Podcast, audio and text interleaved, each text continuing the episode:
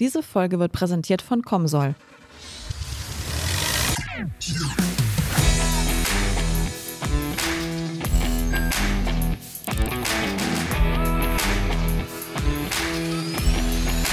Technik aufs Ohr Spezial. Herzlich willkommen zu einer neuen Spezialfolge von Technik aufs Ohr. Wir sprechen heute über den Einsatz und Nutzen von Multiphysik-Software, was sich genau dahinter verbirgt und wie eine ganz simple Anwendung ohne Vorkenntnisse aussehen kann, berichten uns Thorsten Koch und Philipp Oberdorfer. Schön, dass Sie da sind. Ja, herzlich willkommen auch von mir. Die beiden Herren stelle ich nochmal kurz vor. Der Herr Koch ist Geschäftsführer der Comsol Multiphysics GmbH. Dort arbeitet er als Applikationsingenieur und in der Entwicklung. Er hat einen Abschluss in Physik und angewandter Mathematik und promovierte an der Universität Erlangen-Nürnberg über 3D Kontrakts, oh Gott, Kontraktilitätsmessungen an lebenden Zellen. Mein lieber Mann, Herr Koch, da haben Sie mir aber eine Aufgabe gestellt hier. Sehr gerne. Unser, unser zweiter Gast ist Philipp Oberdorfer. Philipp Oberdorfer ist Technical Marketing Manager bei der Comsol Multiphysics GmbH in Göttingen. Er moderiert und referiert auf Veranstaltungen zum Thema Multiphysik-Simulation und Simulations-Apps. Und Philipp Oberdorfer hat Erfahrung in CFD, Wärmetransport und Geophysik und hat an der Universität Göttingen promoviert.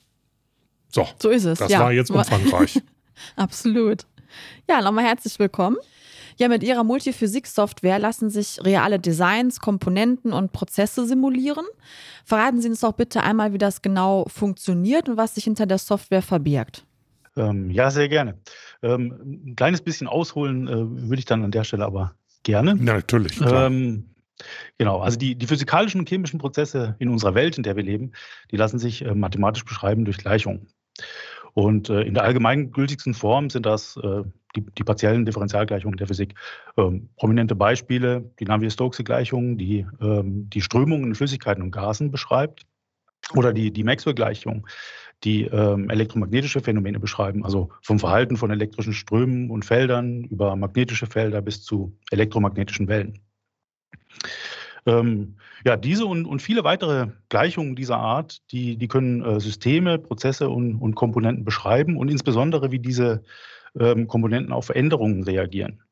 Und wenn man sie also lösen kann, dann kann man ganz konkrete ähm, Fragestellungen äh, verstehen und Vorhersagen treffen.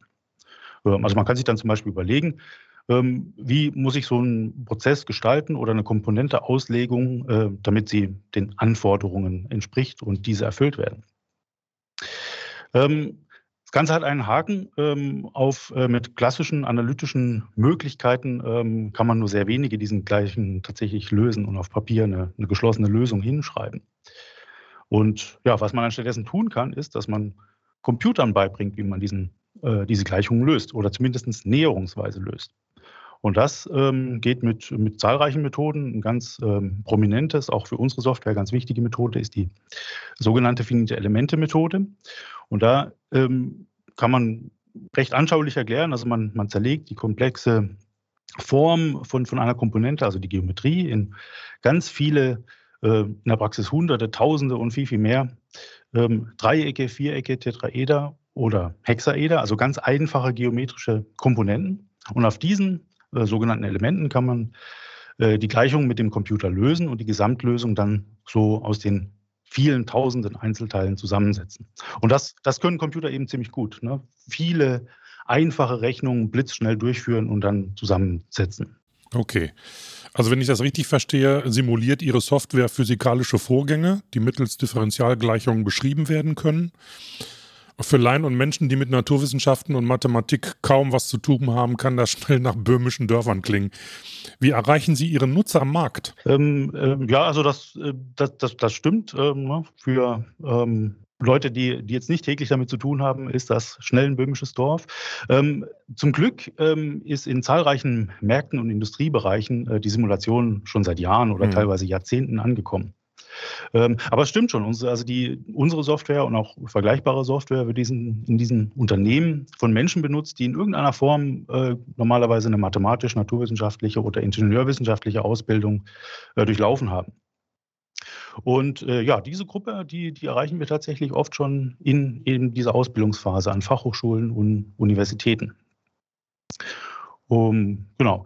In äh, den Unternehmen ist äh, dann aber zum Glück äh, eben weil der Einsatz schon seit, seit Jahren oder teilweise Jahrzehnten äh, vollzogen wird, gibt es da zahlreiche Erfahrungswerte, ähm, dass sich der Einsatz von Simulationen eben auch äh, durchaus lohnt. Also zum Beispiel ähm, kann man sehr viel Zeit, Kosten, Ressourcen sparen und ähm, auf der anderen Seite auch Innovationen vorantreiben. Und da sind wir dann bei Argumenten angekommen, das verstehen auch die, die natürlich die Entscheidungsträger in Unternehmen und äh, können somit überzeugt werden. Vielleicht kann ich an der Stelle mal ein Beispiel bringen aus der Praxis. Ähm, also ja. Zeit, äh, Kosten und Ressourcen sparen ist natürlich ähm, äh, schön, schön ausgedrückt, aber was heißt das denn konkret? Ähm, und äh, da habe ich ein ganz schönes, vielleicht ein bisschen exotisches Beispiel aus der Raumfahrttechnologie. Da gibt es einen Dienstleister, der für ein Raumfahrtunternehmen ähm, ja, Komponenten herstellt im additiven Fertigungsverfahren. In dem Fall ist das äh, das Laser-Pulverbett-Fusionsverfahren. Also ähm, da wird immer eine Pulverschicht aufgetragen und das Ganze dann per Laser geschmolzen, erhitzt und so hat man dann Schicht für Schicht, wie man das halt kennt, äh, aus dem 3D-Drucker ähnlich, ähm, kriegt man dann ein, eine Komponente zusammengedruckt sozusagen. Und in dem Fall geht es um äh, kritische Teile, das sind Teile für die ähm, Hybrid-Raketentriebwerke wo es halt wirklich auf, auf äh, Mühe genau ankommt, dass die halt äh, richtig äh, aufgebaut werden. Und äh, so ein Druckprozess, damit man eine, eine Größenordnung hat, das dauert etwa eine Woche, bis so ein Teil in diesem Verfahren hergestellt wird. Und wenn das Teil dann durch dieses Verfahren, ähm, durch die ständige Erhitzung, durch den Laser und so weiter halt nicht am Ende die genau richtige Form hat, die es eigentlich haben sollte, muss es halt neu gedruckt werden. Und man kann sich vorstellen, ne, eine Woche Druckprozess, das ist ähm, etwas, was, was man nicht gerne oft machen möchte, nur um am Ende das richtige Teil zu haben. Und da wird mit Simulation tatsächlich gearbeitet. Das dauert dann, also diesen Prozess äh, zu simulieren, den Druckprozess, das dauert weniger als eine Stunde im Endeffekt. Und wenn man das vergleicht, also Arbeitsmaschinen, Material, Kosten mit den Kosten für die Simulation, dann hat man eine Kostenersparnis von etwa 83 Prozent in dem Fall. Oh, sehr erheblich. Und äh, und ähm, insgesamt, äh, nach Einführung de der Simulation dieser ähm, Teile dieses Druckvorgangs, verringerte sich der gesamte Zeitaufwand für das Testen eines Bauteils um 75 Prozent. Also das sind schon äh, konkrete Zahlen, glaube ich, die dann äh, sehr überzeugend sind. Absolut. Auf jeden Fall. Ja, klar. auf jeden Fall. Ja, nun sind Sie ja beide von Haus aus Physiker. Interaktive Simulationen spielen für Wissenschaft, Mathematik und Physik ja auch eine bedeutende Rolle. Welchen Stellenwert nehmen denn Simulationen heute ein, also gerne auch in Bezug auf Ingenieurwissenschaften? Mhm. Ähm, ja, also die ähm, finite Elemente-Methode, die ich ja äh, vorhin erwähnt habe, die ist tatsächlich im Bereich Maschinenbau ähm, groß und, und erwachsen geworden, wenn man so will. Also wenn es darum geht, äh, mechanische Komponenten auszulegen, also die mechanischen Spannungen und Verformungen zu berechnen, dann ist das die Methode, ähm, die der Wahl und die ne, weitläufig bekannt ist. Ähm, diese Methode ist natürlich dann auch die Grundlage für die verschiedenen anderen Feldern und so ist die, ähm, diese Art von, von Simulation lange auch in anderen Disziplinen wie Elektrotechnik oder Verfahrenstechnik angekommen. Und äh, tatsächlich gehört die Simulation in zunehmendem Maße zur, zur Grundausbildung von Ingenieuren. Also wir äh, haben zahlreiche Beispiele an, an deutschen Fachhochschulen oder Universitäten, wo, wo es auch schon spezielle Multiphysik-Vorlesungen gibt. Ähm, und ähm, auch, auch schon in der, in der Bachelor-Grundausbildung, sodass zunehmend also die äh, Ingenieure schon in ihrer Grundausbildung mit, mit den Grundlagen der Simulation vertraut gemacht werden. Ja, und das, das wird in Zukunft ganz sicher auch nicht weniger, sondern ähm, tendenziell auf jeden Fall mehr werden. Ne? Also die äh, Simulationen zum Einsatz in der Lehre, um ähm, das Verständnis zu erhöhen, ne? Dinge sichtbar zu machen, die im Experiment nicht sichtbar sind, ist natürlich ein, wichtiger Punkt auch.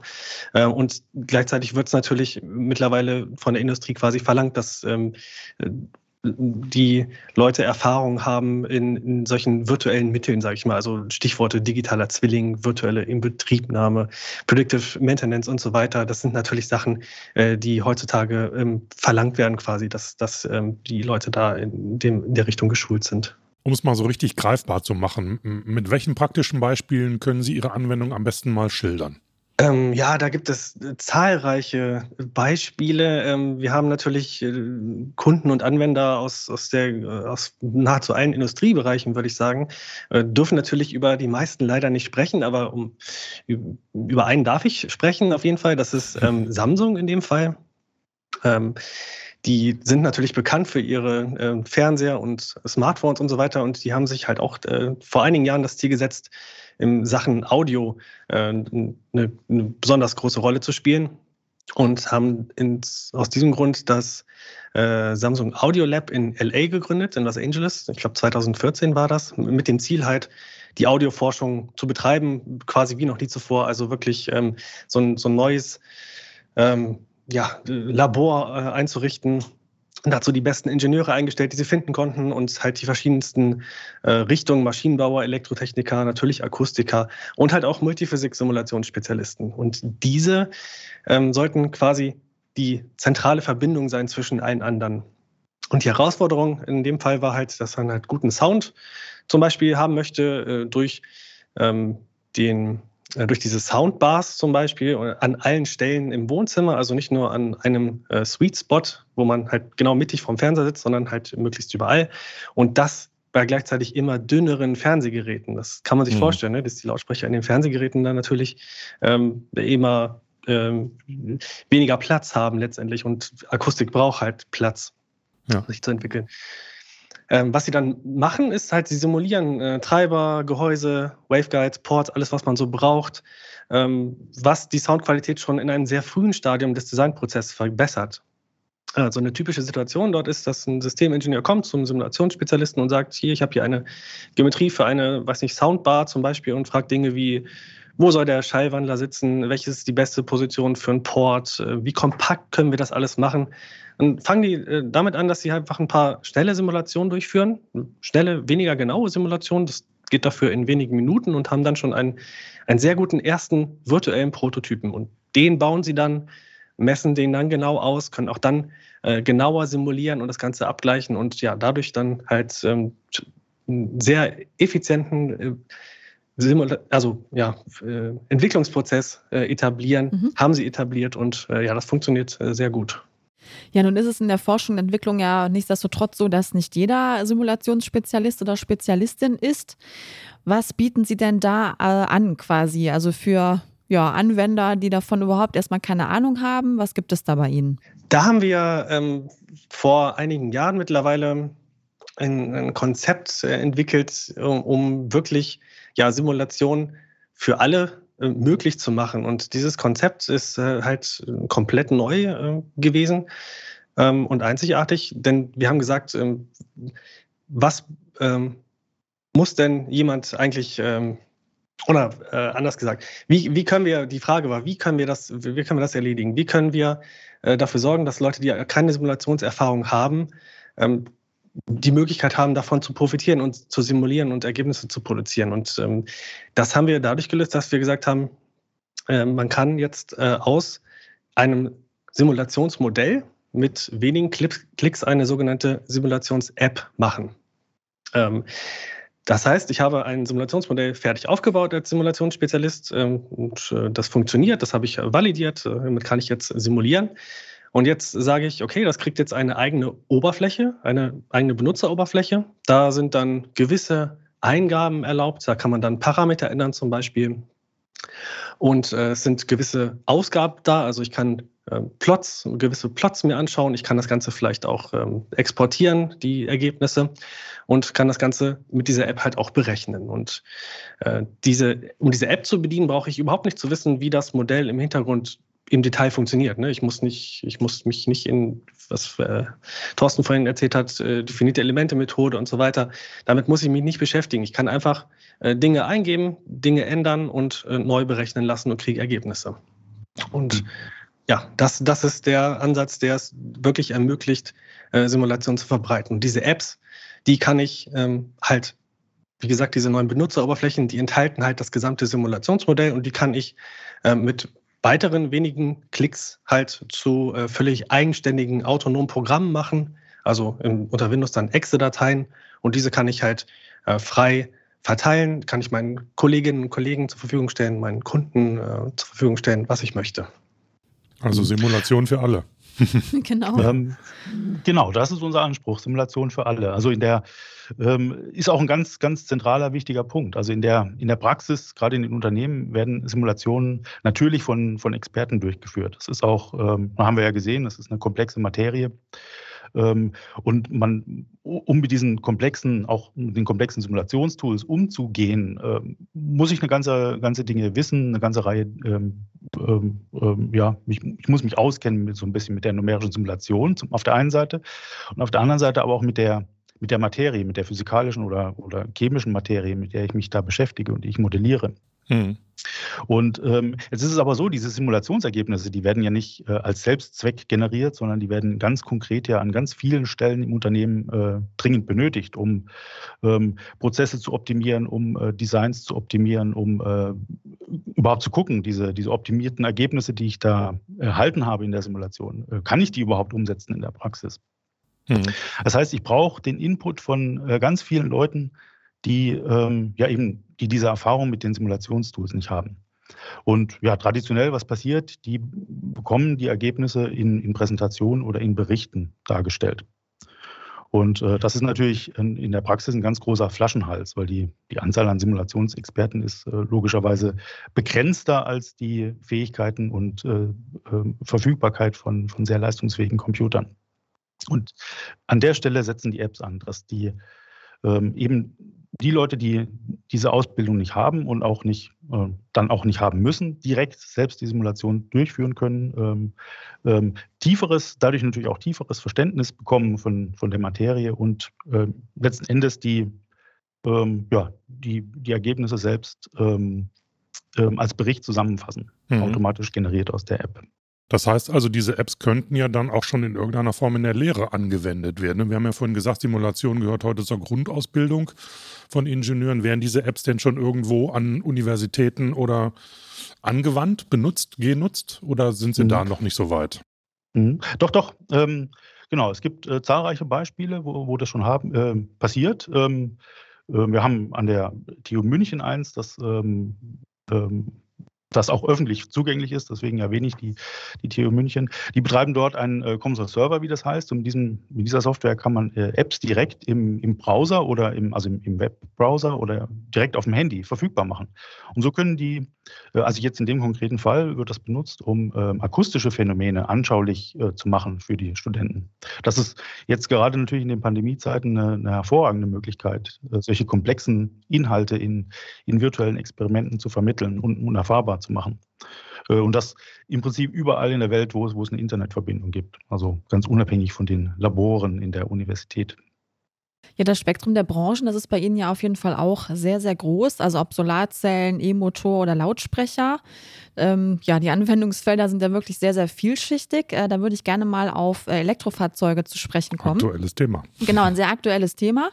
Wie ähm, lässt sich denn zum Beispiel an einem Akku für E-Autos die Simulations-App ja, anwenden und wie kann das Ergebnis vielleicht dann einfach verbessert werden? Also können Sie das mal so beschreiben in der Praxis? Ja klar, also klar, die, die Elektromobilität ähm, ist, ist ein Riesenthema und äh, ja, genau, wie Sie schon gesagt haben, äh, durch, durch unsere durch unser breites Anwenderspektrum ist das, äh, haben wir da verschiedenste Aspekte, ähm, die mit äh, Komsor-Simulationen behandelt werden. Und ja, Akkus sind auf jeden Fall ein, auch ein heißes Thema in dem Bereich.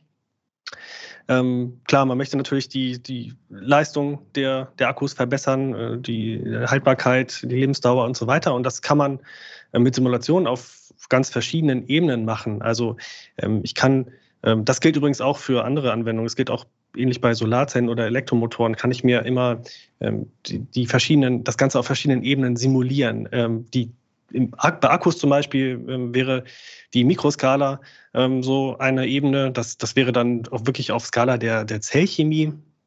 Da kann ich äh, optimieren, ich kann die, die elektrochemischen Prozesse im Akku simulieren und verbessern. Ich kann mir die porösen Elektroden da angucken, die, die Separatoren, Stromsammler und so weiter. Die kann ich, äh, da kann ich die Materialeigenschaften ändern, ich kann die geometrische Anordnung ändern. Ähm, da gibt es keine Grenzen, aber das ist so quasi die kleinste Skala, auf der ich ähm, halt die Faktoren ändern kann, die bestimmen, wie gut eine, eine Zelle äh, für eine bestimmte Anwendung, sage ich mal, funktioniert. Ähm, das wird gemacht zum Beispiel von, von den Kollegen von Murata, ein japanischer Hersteller elektronischer Bauteile, die halt auch Akkus herstellen und die haben zum Beispiel sich angeschaut, das Problem bei Lithium-Ionen-Akkus der äh, Dendritbildung. Das ist äh, der wesentliche Grund, warum die Akkus halt äh, nicht ewig haltbar sind, sondern ähm, altern, weil sich halt beim Aufladen solche astartigen Strukturen innerhalb der Zellen bilden, das sind die sogenannten Dendrite. Und die können dann zu, im schlimmsten Fall zu Kurzschlüssen sogar führen oder zum, zum thermischen Durchgehen des Akkus, zum Brand oder zur Explosion sogar. Und äh, die wollten dieses Wachstum äh, verhindern oder einschränken auf jeden Fall. Und ähm, weil man aber schlecht in Akkus reinschauen kann, haben sie da das Ganze dann als äh, Simulation aufgesetzt. In dem Fall sogar in Kombination mit, mit Experiment, also so ein Hybridansatz. Und äh, haben dann herausgefunden, ähm, durch viel äh, Herumexperimentieren, dass man dieses Dendritwachstum, dass man das ganz stark einschränken kann, wenn man nicht einen konstanten Ladestrom äh, benutzt, sondern gepulstes Laden. Also in dem Fall waren es, glaube ich, immer Wechsel 20 Sekunden Laden, 10 Sekunden Pause. Und das hat die Akkulebenszeit insgesamt um mehr als das Dreifache verlängert, was natürlich ein extremer Gewinn ist. Ähm, äh, um, wenn man sich jetzt äh, so Lithium-Ionen-Lebenszeiten mal anschaut von den Akkus. Also das ist sozusagen die, die Mikroebene, auf der man was machen kann. Und man kann aber auch äh, höher gehen auf die Zellebene oder Akkupack-Ebene.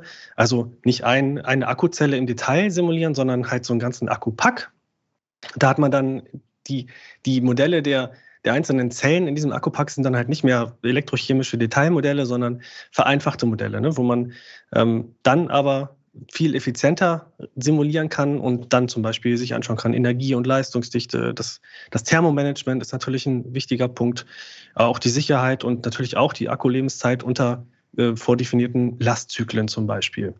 Also die Modelle dazu, die sind, was die einzelnen Zellen angeht, vereinfacht, aber ermöglichen dadurch dann das simultane Simulieren von Dutzenden oder Hunderten Zellen in so einem Akkupackverband und im echten Einbauzustand in, in der Anwendung, wo sie dann äh, genutzt werden sollen. Mhm.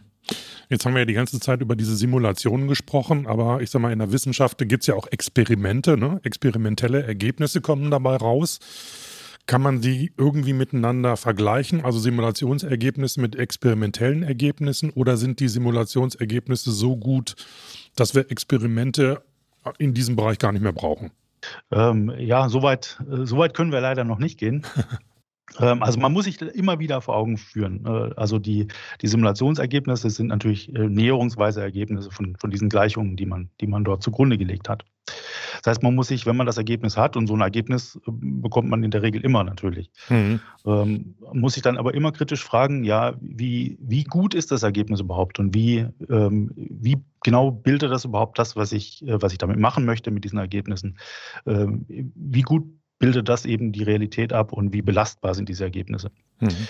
Und ähm, da gibt es natürlich eine ganze ähm, Bandbreite an, an, Fragestellungen, mit denen man da äh, konfrontiert ist. Das fängt natürlich schon mit den Modellannahmen an, die häufig ja irgendwie aus, aus experimentellen Größen kommen. Also zum Beispiel die Randbedingungen, äh, unter denen bestimmte Komponenten eingesetzt werden. Das, das sind Mess- oder Erfahrungswerte, die man hat und dort ins Modell einbringt.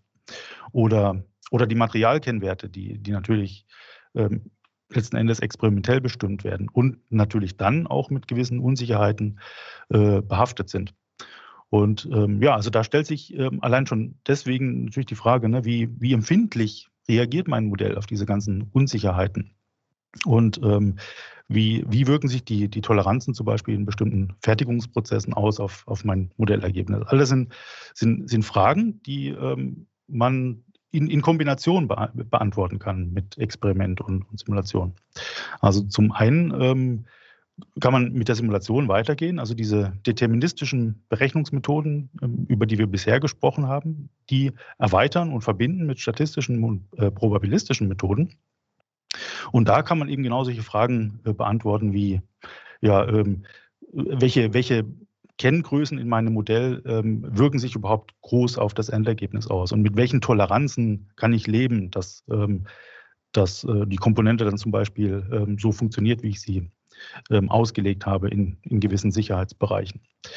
Und ähm, gut, letzten Endes muss ich dann, ähm, wenn ich wirklich ein belastbares Modell haben will, äh, gezielt noch Experimente durchführen zur, zur Validierung. Und dann eben die diese experimentellen Ergebnisse mit den Modellergebnissen vergleichen. Und äh, naja gut, im, im, im, im Erfolgsfall äh, habe ich da eine gute Übereinstimmung und dann kann ich wirklich sagen, ich kann mich auf das ähm, Modell verlassen. Mhm. Also im Prinzip kann man sagen, äh, beide Welten zusammen ähm, ergänzen sich hervorragend. Und ähm, also man kann durch die Simulation nicht auf Experimente verzichten, aber man kann ähm, die, die Anzahl der benötigten Experimente deutlich reduzieren und die Experimente viel, viel gezielter durchführen und hat ja, dann eben im, im, äh, als, als Lohn sozusagen ein äh, wirklich äh, hochgenaues Modell, mit dem man dann die Vorhersagen treffen kann, die man gerne machen möchte. Okay. Mhm, okay. Ja, können Sie noch mal einmal so kurz zusammenfassen, mit welchen Herausforderungen die Unternehmen dann konkret auf Sie zukommen, um dann auch Multiphysik-Software anzuwenden und diese Herausforderungen zu meistern? Ähm, ja, also oft ähm, ähm, oft sind wir da konfrontiert mit Unternehmen, die die äh, Simulationen schon einsetzen und ne, das, äh, weil die äh, Technologie seit Jahren oder teils Jahrzehnten ja in Entwicklungsprozessen angekommen ist. Also häufig sind das sind das äh, sogenannte Single-Physik-Anwendungen. Also ne, ich hatte vorhin mal das ganz klassische mechanische Beispiel erwähnt. Man möchte wissen, wie eine mechanische Komponente sich verformt und hält sie den, den mechanischen Belastungen aus. Und ähm, naja, Mittlerweile ist, ist man da an vielen Punkten ähm, ähm, sozusagen am Ende angekommen, was man mit diesen einzelnen physikalischen Effekten betrachten kann. Und wenn es um weitere Optimierungen geht oder äh, auch äh, um Fragestellungen, die jetzt äh, ganz neu sind, dann ist man schnell konfrontiert, dass man ähm, mehrere physikalische Effekte ähm, berücksichtigen und berechnen muss. Und da, da kommen wir äh, ins Rennen. Ähm, ganz aktuell ne, ist sind zahlreiche Unternehmen, stehen vor der Herausforderung der ne, Elektrifizierung ist ein Stichwort oder Klimaneutralität. Hier brauchen wir ähm, ja, innovative neue Produkte und Lösungen. Und ähm, gerade hier, ähm, ne, wo, wo, wir oftmals ja noch gar nicht genau wissen, in welche Richtung geht es, da ähm, ist eine Software nötig, die ähm, beliebige physikalische Effekte miteinander gekoppelt berechnen kann. Also ohne, dass man das im, im Vorfeld schon, schon genau weiß vielleicht. Ne? Das ergibt sich dann erst im, im Zuge der Arbeit. Und äh, das ist eine der, der großen Stärken von, von unserer Software, dass ähm, man beliebige physikalische Phänomene äh, gekoppelt berechnen kann. Okay, jetzt ähm, noch eine Frage, weil das interessiert uns natürlich als Podcaster ganz besonders und wir hatten es vorhin ja auch schon mal angesprochen, Sie bedienen ja auch den Bereich der Akustik. Das heißt also, können Software-Simulationen auch den Klang von Kopfhörern und Co. verbessern? Wenn ich sie richtig verstanden habe, dann ist das möglich. Das wäre ja für uns toll. Ja. das, ist, das ist möglich und das, das machen sie auch, das haben sie auch gemacht. Und die Ergebnisse davon, äh, die hören wir auch äh, schon längst alle, ohne dass es das vielleicht bewusst ist. Ne? Also ähm, das, das, wird, das wird gemacht. Ähm, gerade Kopfhörer sind ein Musterbeispiel quasi für den Bedarf nach, nach Multiphysik. Denn äh, also Kopfhörer Kopfhörer lassen sich in, zwar, also Akustik ist natürlich da der wesentliche, die wesentliche Physik, sage ich mal, die eine Rolle spielt, aber das ist nur ein Aspekt. Also ich kann keinen Kopfhörer entwickeln, indem ich nur mir ähm, nur die Akustiksimulation betrachte. Ich muss äh, den, den Kopfhörer als, als Ganzes begreifen und muss die ähm, Strukturmechanik mit einbeziehen, also die Bewegung ähm, des, äh, des, des Treibers selber und auch die Vibrationen des Gehäuses zum Beispiel ich muss äh, die Elektromagnetik einbeziehen, also die treibende Kraft des Ganzen, ne, die den, den, äh, den Lautsprecher letztendlich äh, antreibt. Ähm, das, um das zu machen, brauche ich äh, Multiphysik, brauche ich ein, ein Tool, was halt diese ganzen Prozesse simultan abbildet. Und das ist halt genau unsere, unsere Stärke. Und deswegen wird es halt auch sehr stark eingesetzt von den verschiedensten Herstellern in dem Bereich. Ähm, Vielleicht kennen einige der Zuhörer das, das Valve Index Virtual Reality Headset. Das ist ein, ähm, wenn man das mal aufhatte, dann, dann äh, wird, wird einem auffallen, dass das ganz besondere ähm, Akustikteile hat, nämlich keine, keine In-Ear und keine On-Ear-Lautsprecher äh, oder, oder Headsets, sondern äh, Off-Ear-Headsets. Äh, das bedeutet, man hat letztendlich wie so einen kleinen Lautsprecher vor dem Ohr sitzen. Äh, Hintergrund ist, man wollte besonders realistischen Sound haben und hat herausgefunden, dass, dass der Sound realistischer ist, wenn er halt nicht direkt im Ohr produziert wird, sondern davor, ne? wie es halt in Wirklichkeit auch ist. Dann kommt das Geräusch ja auch von weiter weg. Ähm, letztendlich äh, ist das natürlich eine, eine Sache. So, so, ein Lautsprecher muss dann auch äh, deutlich mehr Leistung haben als ein In-Ear-Kopfhörer zum Beispiel. Darf natürlich aber dabei auch nicht so schwer sein, weil man will ja keinen ähm, 5-Kilo-Helm tragen irgendwie, sondern das muss natürlich trotzdem leicht sein.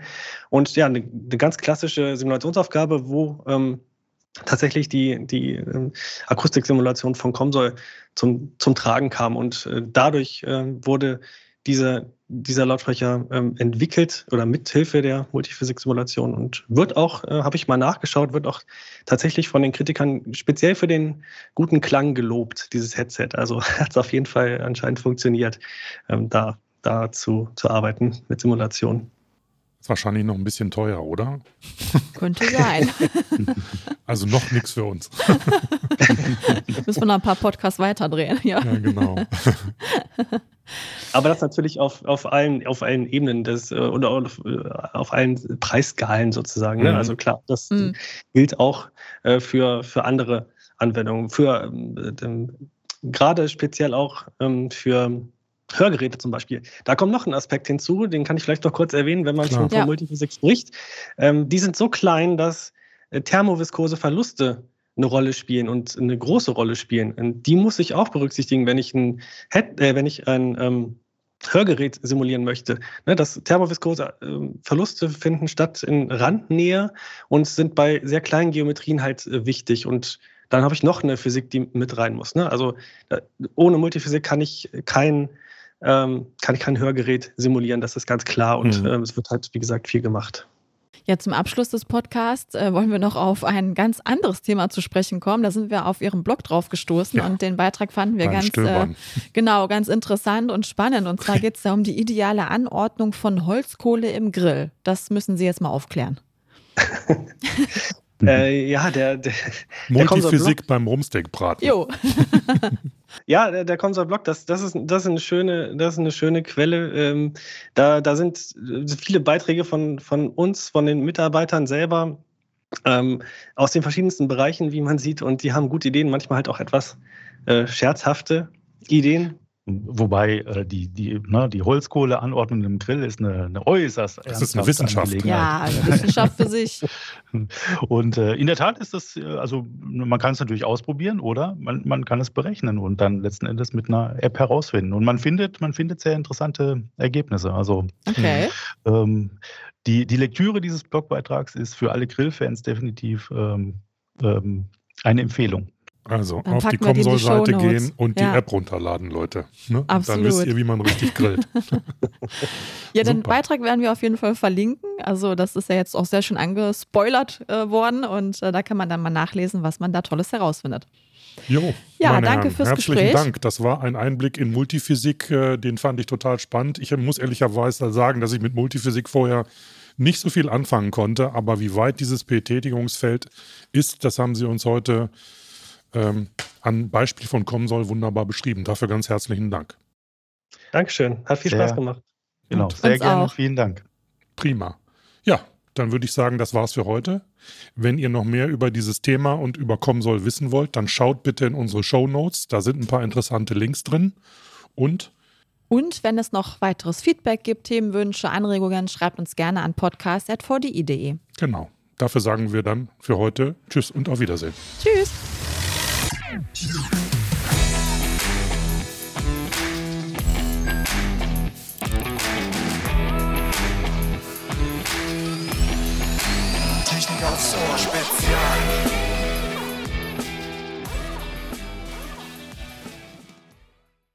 Diese Folge wurde präsentiert von Comsol.